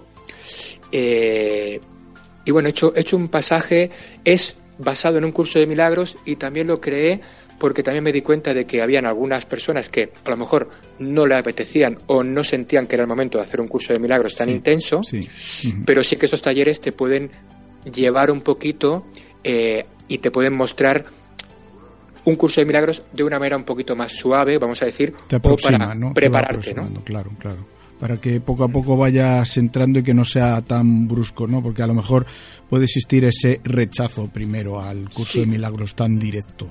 Sí, puede haber, yo, yo en los talleres intento tener un, pues bueno, pues mostrarlo de una manera un poquito más simple, eh, más comprensible, vamos a llamarla así, y luego ya eh, prácticamente los propios talleres de Renacer el Amor ya van eh, a nivel de módulo, cuando ya vas llegando al tercer, cuarto módulo, ya te ha mostrado claramente que, es un curso de milagros. Y normalmente es un buen trampolín o para que la gente pueda acceder eh, al curso eh, cuando en un principio a lo mejor el curso, pues como tú bien dices, eh, se sienten con demasiada resistencia. Hay gente que solamente leer el, el- el libro, eh, el título ya, ya, ya lo suelta. Hay un curso de milagros porque ya lo relaciona. El ego siempre, Claro, el ego claro. no, no quiere que encontremos el camino. Entonces él eh, empieza a juzgar todo lo que lee. Un Sí. milagro ya lo, lo compara con la iglesia, un no sé qué. Y un milagro, el- un milagro es una corrección.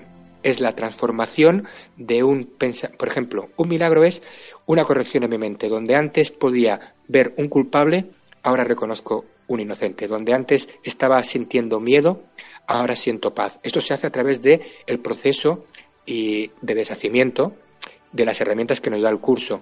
Entonces, claro, al principio, eh, cuando no has hecho ese proceso, pues ciertos aspectos o, o conceptos te, te pueden parecer inaceptables, ¿no? No, es lógico. Además, eh, lo que decías es la pura realidad. Hasta que me compré el libro, bueno, tuve que mirar un poco pues, de qué iba, leyendo comentarios de la gente, porque claro, el rechazo primero, si no eres, bueno, digámoslo por los dos lados, tanto si no eres religioso como si lo eres, eh, si lo eres vas a pensar que, que te están contando si lo bueno está, yo qué sé, las Santas Escrituras y, si no eres religioso ya el título te echa para atrás porque claro, un curso de milagros dices, ¿qué me van a contar aquí? Con lo cual es bastante complicado el adentrarse de una manera completamente liberar la mente, ponerse Mm. a leer y, y bueno, ir avanzando poco a poco y si puede ser con ayuda y la tuya en este caso, pues mucho mejor, desde luego. Sí, sí, es que claro, el curso también te hace, te hace como, te muestra de una manera muy amorosa, porque evidentemente el curso es amor total, y te, ya, te, ya te hace la... Yo, yo siempre, cuando hago un curso de milagros o cuando lo comparto, es eh, cómo podemos realmente poder llegar a una paz total eh, si todavía creemos que somos pecadores, si todavía tenemos que todavía nos creemos culpables, o sea, cualquier enseñanza o cualquier religión, eh, amándolas todas como las amo, porque todas son, creo que son adecuadas para cualquier proceso y, todas valen para, para, llegar a la meta, eh, no podemos encontrar un estado de paz que todos deseamos eh, si al mismo tiempo creemos que la culpa es real y el pecado es real. Eso es, es totalmente contrario. Claro. Entonces, lo primero que hay que hacer es soltar ciertas creencias que en la humanidad parece ser que nos ha tocado vivir para que realmente dejáramos de creer en ellas, no, por otra cosa, porque al final cuando vivimos ciertas cosas las vivimos con el objetivo de, poder em, eh, dejar de creer en ello. Y, y, el curso lo que te muestra es eso, ¿no? Es decir, oye, si quieres encontrar la paz, tienes que comenzar por dejar de creer en ciertos aspectos, entre ellos que eres pecador y eres culpable. Claro, claro, Eso es, eso, es, principal, porque si sigues con, como hemos dicho, con los paradigmas que tenemos todos en la cabeza y, en, y que hemos aprendido de tanto tiempo, es bastante difícil el, poder soltar todo eso de golpe, ¿no? Sí, eso es, este es el proceso que, que el curso nos permite hacer de manera tranquila, de una manera em, libre. Em, el proceso cada uno lo vive intensamente a su manera. Em, y bueno, soltar todas estas creencias, como tú has dicho antes, ancestrales, pues no es muy simple, pero no es muy simple porque todavía, a día de hoy, todavía no nos hemos dado cuenta y no somos conscientes de que somos muy poderosos. De hecho, nuestra mente es poderosa y, crea a un nivel eh, total, total. Entonces, lo que ocurre es que siempre hemos utilizado un canal incorrecto, que es el canal del sistema de pensamiento limitado del ego, y ahora nos va a invitar a comenzar a ubicarnos en el canal correcto donde la creación es, eh, pues, desde el corazón, no desde la mente. Un curso de milagros más o menos te va a sacar de ese estado mental donde todo, necesita ser razonado, comparado y eh, nos llevará poco a poco a salir de ahí para ubicarnos en más en un estado de presencia donde tú puedes reconocer qué es lo correcto, lo incorrecto y te invita también a, a que puedas diferenciar cuando estás en el, en el, vamos a llamarle así, en el canal correcto o incorrecto porque las decisiones correctas siempre te dejan en paz y las decisiones incorrectas siempre te hacen tener la necesidad de seguir eligiendo otra vez. Entonces, el curso te va mostrando muy bien eh, cómo hay que, cómo hay que gestionar y además también te, permite que te des cuenta de que es normal que en el proceso pues hayan resistencias, hayan, hay negación, hay un poquito de, conflicto, ¿no? porque empiezas a, empiezan a aparecer ciertas cosas que, que uno pues siempre, entre comillas, ha intentado no, no, ver, o bien porque no ha querido, o bien porque no sabía que estaban ahí. Estamos hablando de un sistema de creencias que, que la mayoría de las creencias no son ni nuestras, ¿no? Tenemos un montón de cosas ahí en la cabeza que no nos permiten a veces tener una visión clara.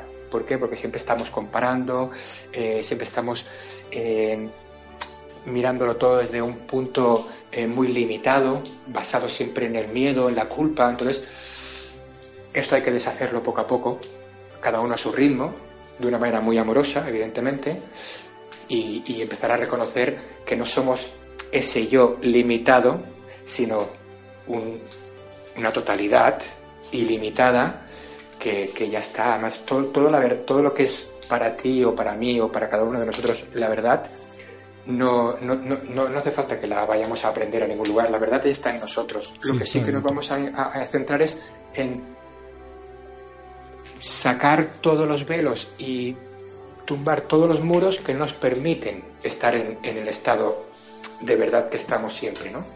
Lo que somos no podemos eh, aprenderlo, pero sí tenemos que dejar de aprender lo que no somos. Sí.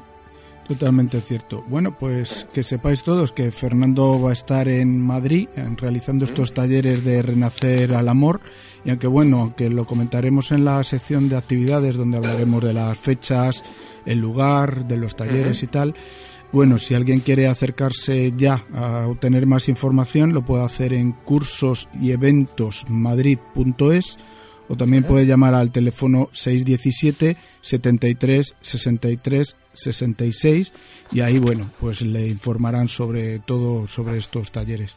Pues muchísimas gracias de verdad Fernando por acercarnos. Muchísimas gracias a ti muchas gracias a ti por este por esta charla tan agradable por poder compartir que yo siempre digo que no hay mayor regalo en la vida que poder compartir con los demás y si además alguien puede sentir que, que uno sirve de ayuda, pues para eso estamos, ¿no? Para, para compartir nuestro proceso y, y, poder acompañarnos juntos, ¿no? Hacia, hacia un espacio donde realmente podamos estar en paz, ¿no? Que es lo que todos deseamos y creo que ya estamos listos y todo está adecuado mm. para llegar a ese espacio, ¿no?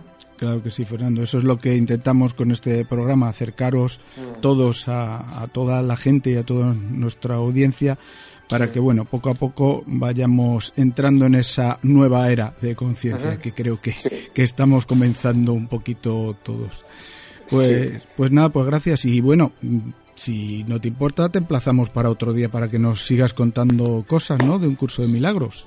Yo estaría encantado de poder colaborar con vosotros eh, siempre que así lo, sintáis y poder además también Mm, adentrarnos un poquito más a las enseñanzas del curso y, por qué no, eh, también pues todas aquellas personas que, eh, estudiantes y practicantes o interesados del curso, que tengan dudas y que, y que sientan que necesitan un poquito de ayuda, pues que a través de, este maravilloso programa podamos también aclarar algunas cosas. Eh, gente que no, que no está en, en, Madrid o gente que sienta que no puede ir a los talleres por cualquier motivo, pues ¿por qué no podemos también eh, aclarar términos y ayudar y, y, colaborar? Yo estaré encantado de que, de que así sea. Pues sí, porque además sabes que nos escucha mucha gente de Argentina, de Colombia, uh -huh. Venezuela, uh -huh. bueno, y en Sudamérica uh -huh. en general.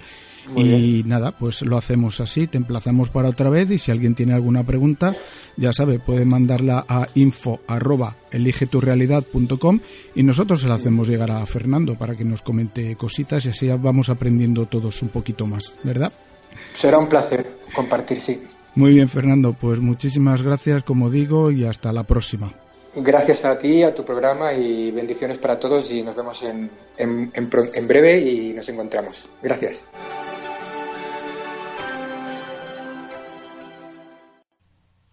Vamos con la meditación guiada.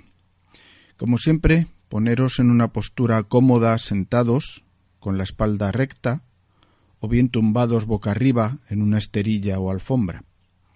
Concentraros en la respiración al principio y dejaros llevar por las palabras envolventes de Marisa.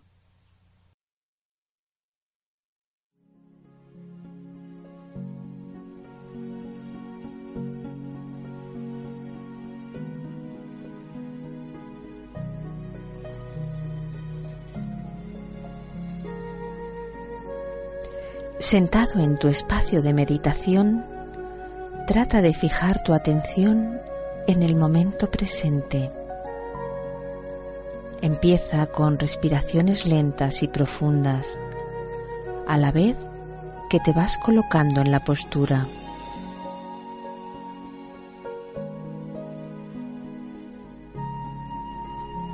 Trata de situarte de modo que no necesites mover el cuerpo durante el tiempo que dure la meditación. Con cada expiración, imagina que alejas la agitación que puedas tener. Y con cada inspiración, siente que te vas llenando de calma.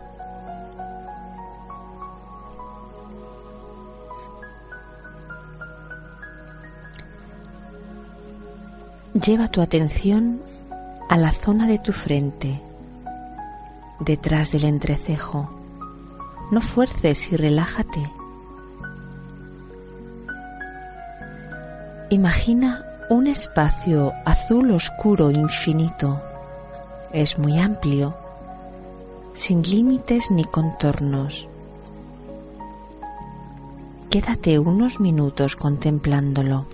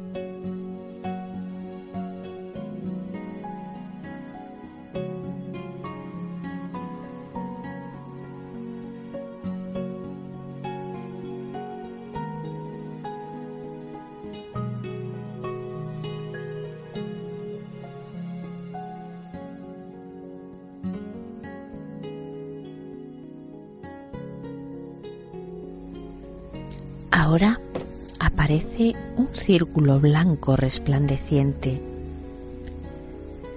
Siéntelo húmedo y con consistencia de líquido. Representa el agua, la fluidez, la cohesión.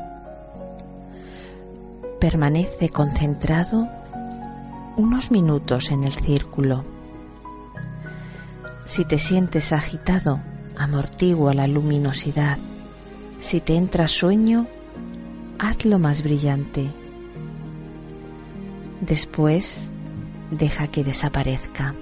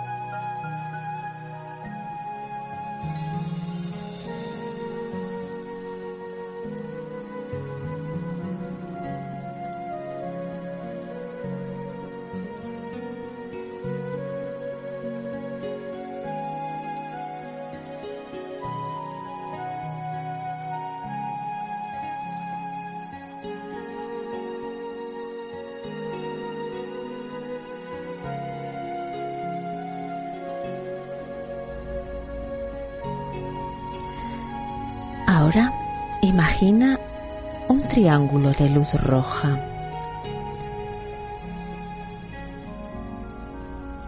Representa el fuego, la combustión, el nivel térmico. Observa si la imagen te afecta de alguna manera. Contempla con atención unos minutos. Es muy atractivo y reluciente.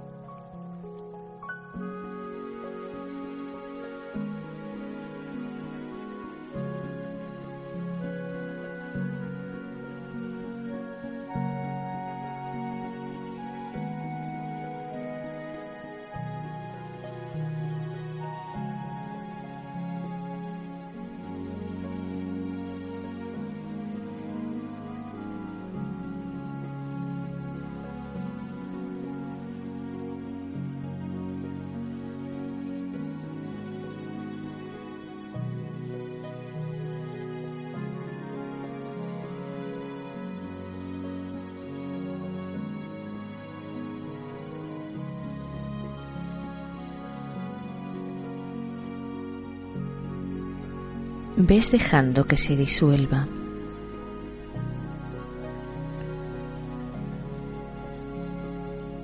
Ahora ves aparecer un semicírculo de luz verde muy resplandeciente. Representa el aire, la vibración, el movimiento. Observa la figura de luz verde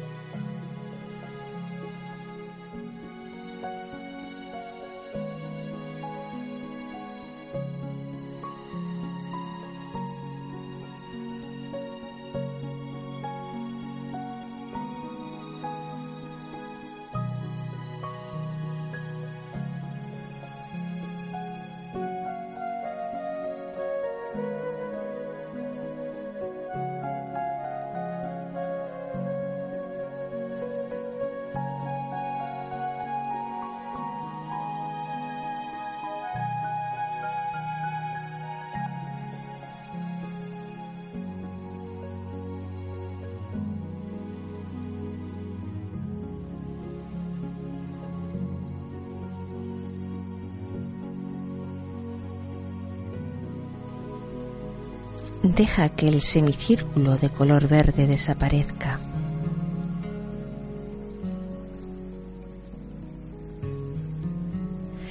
Finalmente, imagina un pequeño óvalo irisado. Ese espacio vacío, levedad. Contémplalo. Es muy bello y magnético.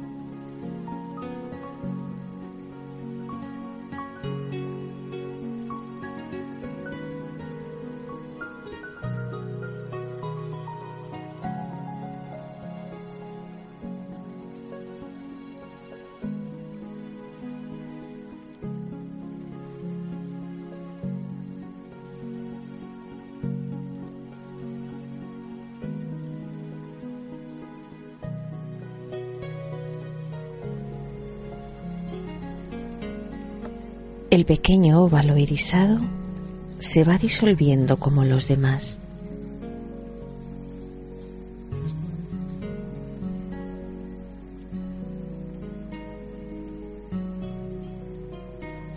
Ahora ves aparecer a todas las figuras al mismo tiempo. Están situadas una sobre la otra, flotando en el espacio azul, detrás de tu entrecejo Contempla el óvalo irisado sobre el semicírculo verde, sobre el triángulo rojo, sobre el círculo blanco y sobre el cuadrado amarillo. Relaja la mente y descansa atento.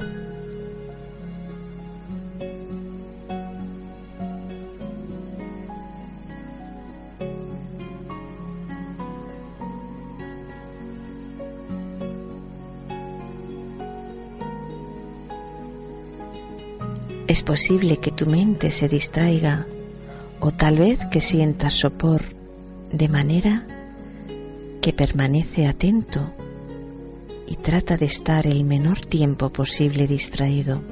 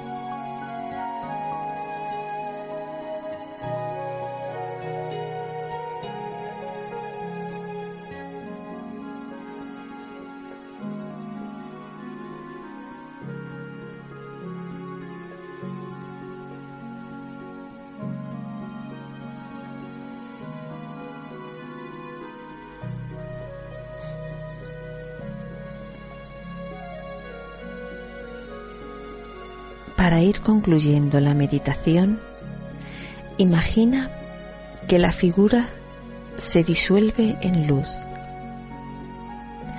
Empieza por el pináculo ovalado e imagina que se funde en una luz iridiscente que se absorbe en el semicírculo.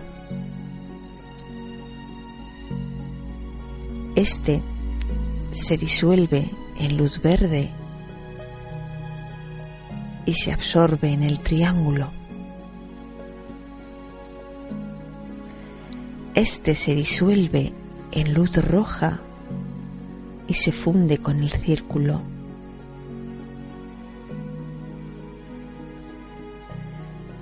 Este se disuelve en luz blanca y se funde en el cuadrado.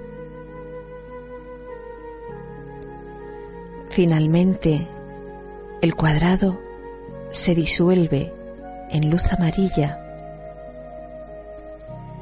y se funde en el espacio azul.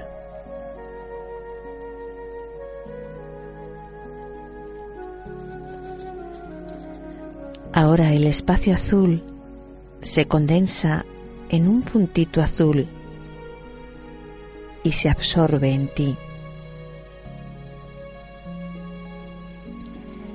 Descansa unos minutos en esta última experiencia.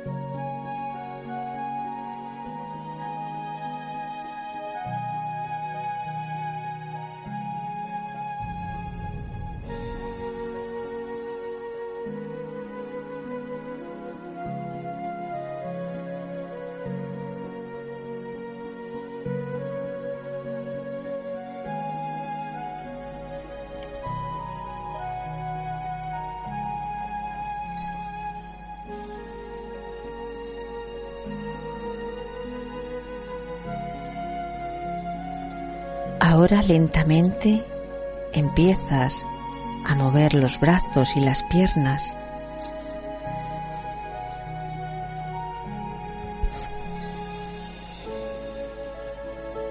Y empiezas a ir saliendo de la meditación.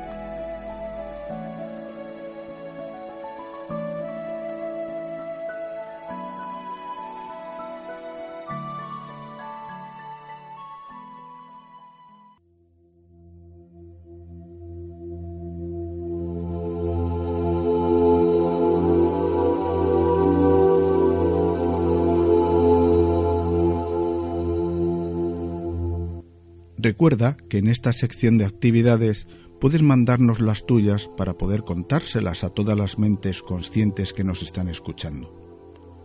Para los próximos días tenemos las siguientes actividades. La Escuela de Yoga Integral Mahasakti nos presenta su programa de formación para profesores de yoga para niños. El programa va a ser impartido en Madrid, Galicia, Navarra y Gijón. Desde esta escuela nos comentan lo siguiente. Los niños son el futuro de la humanidad y es por ello que en esta escuela hemos abierto un espacio dedicado a ellos. A través de nuestra experiencia en la enseñanza del yoga hacia los más pequeños, hemos descubierto la importancia de esta práctica para el desarrollo integral de los niños. El objetivo principal de este proyecto es colaborar en la creación de una sociedad luminosa y próspera, formada por individuos conscientes y felices. La próxima formación será en Madrid el 20 y 21 de febrero y también el 12 y 13 de marzo.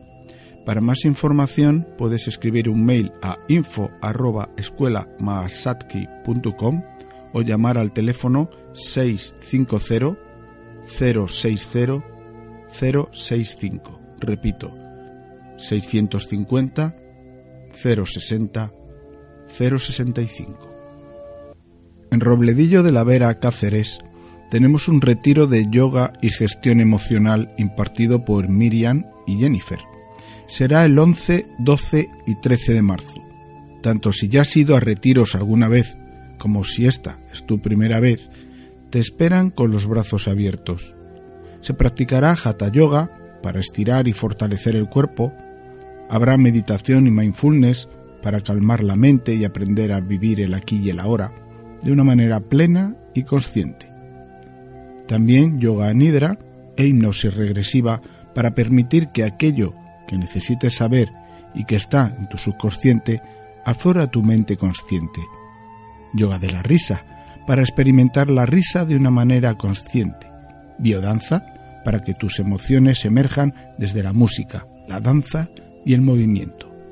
Como digo, 11, 12 y 13 de marzo. Para más información puedes llamar a los teléfonos 659 58 09 62 o al 644 43 67 34. El 20 de marzo va a comenzar un ciclo de cuatro talleres con el título Renacer al Amor. Un pasaje para reconocer este maravilloso instante y la relevancia de los cambios y la transformación de la conciencia de la humanidad. A través de este ciclo de cuatro talleres se realizará un repaso sobre la evolución de la humanidad, la transformación de patrones y la liberación de miedos y creencias limitantes. El objetivo de estos talleres es adquirir las herramientas para nuestra propia evolución y cómo utilizarlas en el día a día. Se aprenderá a soltar lo viejo para dar la bienvenida a lo nuevo. Como digo, el domingo 20 de marzo. Los talleres son facilitados por Fernando Martínez. Para más información e inscripciones, contacta con Ana González en el teléfono 617 73 63 66 o en el mail ana cursos y eventos Águila Dorada Eka, mujer medicina en el camino del corazón, astróloga, numeróloga evolutiva, sanadora pránica, nos presenta una charla gratuita el viernes 20 de mayo, en la que nos hablará de los principios chamánicos para la creación de sueños y mitos propios y las cuatro senda de los cuatro abuelitos. Como digo, el 20 de mayo en Madrid. Luego, el sábado 21 de mayo, tendrá un taller de oráculos, magia sobre la mesa andina, y el domingo 22, otro taller titulado La sacerdotisa que yo soy. Tienes todos los detalles de los talleres en Madrid en cursos y eventos madrid.es.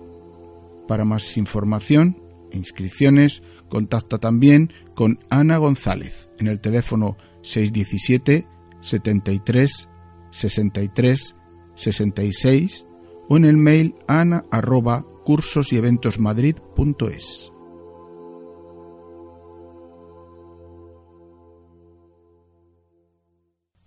Hemos llegado al final del programa de hoy, pero no te preocupes, que dentro de 15 días volvemos con más temas y entrevistas interesantes para que poco a poco vayas abriendo tu mente consciente. Y además sabes que te puedes bajar el programa para poder escucharlo de nuevo en eligeturrealidad.com. Recuerda también que si deseas comentarnos algo, lo puedes hacer a través del mail info arroba. Os dejo con el eterno sol Disfrutad del presente y ser felices.